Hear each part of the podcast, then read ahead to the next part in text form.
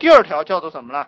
叫做你的这个脑袋的成长速度要非常的快，就是你做工作不能够两年、三年、十年，那个脑袋还没有成长。比如说那个建筑工人，他干二十年，他依然是个建筑工人，在那搅拌水泥，或者在那挖地，或者在那铺草坪，他的脑袋没有成长，所以他一定不能发财，是一个穷鬼。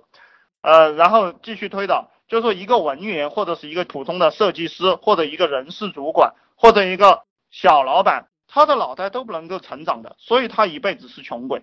所以你你选择了工作和你从事的这样一个行业，还有你创业的项目，它必须是能让你的脑袋不断成长的。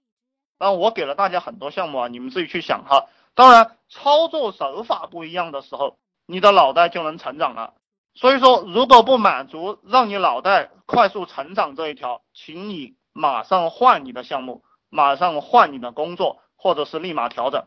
有些挣一万块钱、两万块钱一个月，然后就一直在那干，然后干了五年过后还是两万块钱一个月。这种人，你去思考啊，你做那个工作，天天上班下班上班下班，然后就那几个动作，你练的再熟悉又有什么用？对不对？就像我给大家讲的那个卖油翁一样。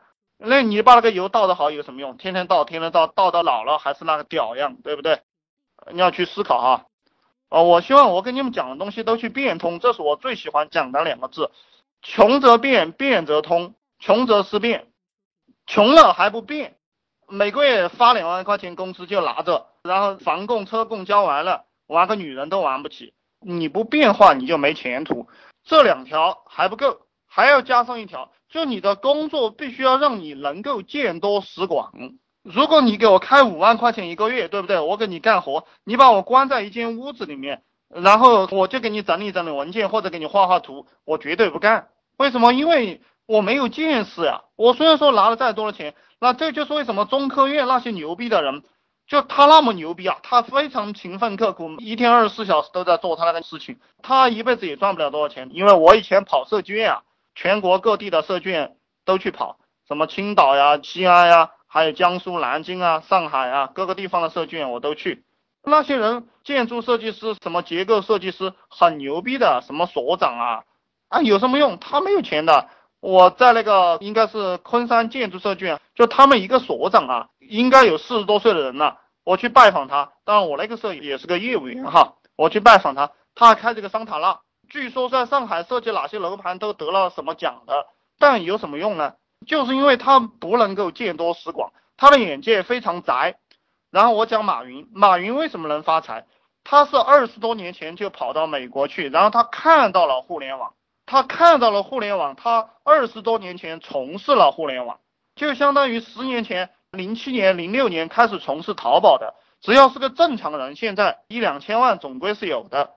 所以见识非常重要。所以你的工作如果不能让你见多识广，请你马上换，或者是你做项目也请你马上换。就是在我们群里的，如果手上有两万块钱的人还在打工的，我就直接定义你就是一个傻逼。当然又伤到某些人自尊了。当然你们交钱进来就是为了让我伤你自尊的。你不想听，那么你继续干你的东西，对不对？啊，我就是这个意思。我是希望你反应过来，赶快反应过来。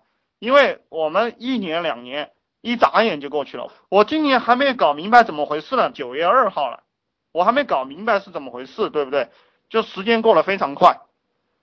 所以说第三条我给大家讲的是一定要见多识广的工作，然后第四条啊只有四条哈，不会给你们讲很多的，最重要的这四条就是你拼命工作了，你的收入一定要增加。如果你拼命的工作，对不对？比如说那个建筑工人，他拼命的在那挖地，拼命的在那搞，他一天还是两三百块钱一天，那这就没意思。那我还不如混日子呢。那你办公室的文员也是这个样子，对不对？所以我们做项目、做工作，我们一定要找有成长性的工作去做，一定是通过自己的努力，这个收入会迅速增加。